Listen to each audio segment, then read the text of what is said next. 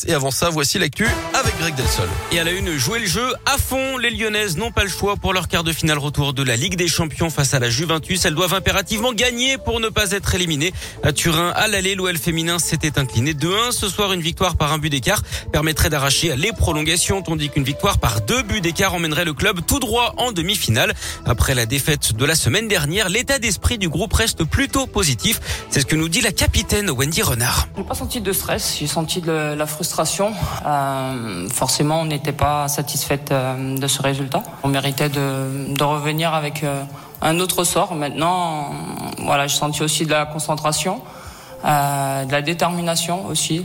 On avait envie tout de suite de, bah, de rejouer en fait. Tout ce qu'on a pu voir aux, entraînements après malheureusement cette défaite, euh, faudra le mettre dès les premières minutes. J'ai envie de dire on n'a pas le choix, donc c'est à nous de d'être conquérante euh, dès le début du match et, euh, et de concrétiser nos, nos situations. Un quart de finale retour de la Ligue des champions féminines. L'Olympique lyonnais affronte donc la Juventus Turin ce soir à 21h à l'OL Stadium. La Ballon d'Or à Deigerberg sera présente hein, pour cette rencontre.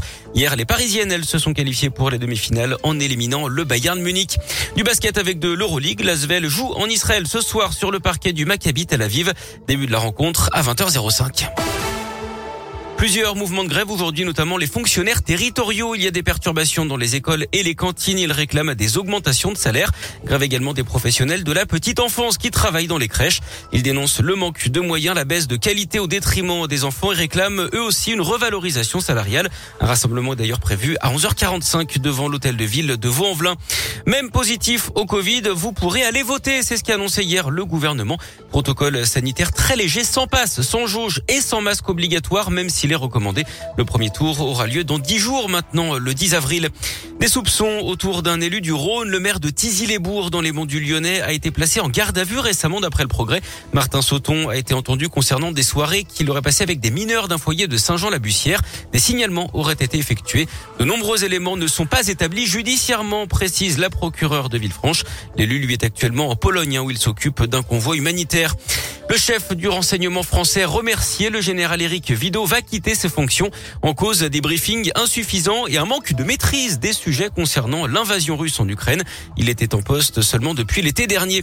En Ukraine, justement, les négociations menées hier en Turquie n'ont pas permis d'avancer concrètes, mais Moscou a tout de même annoncé un cessez-le-feu à Mariupol pour évacuer les civils de la ville assiégée. Il doit entrer en vigueur ce matin à 9h. Les suites de la gifle de Will Smith à Chris Rock dimanche Oui. soir lors de la cérémonie des Oscars. L'Académie des Oscars a entamé une procédure disciplinaire contre l'acteur qui avait reçu la statuette de meilleur acteur hein, pour son rôle dans la méthode Williams. Will Smith qui aurait refusé hein, de quitter la cérémonie après avoir frappé son collègue. Il a désormais 15 jours pour donner sa version sous la forme d'une réponse écrite.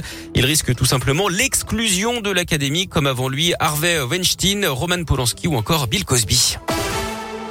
Et puis on reparle de foot. On connaît deux nouveaux qualifiés pour le mondial au Qatar en fin d'année. Le Mexique qui a battu le Salvador et les États-Unis malgré leur défaite au Costa Rica.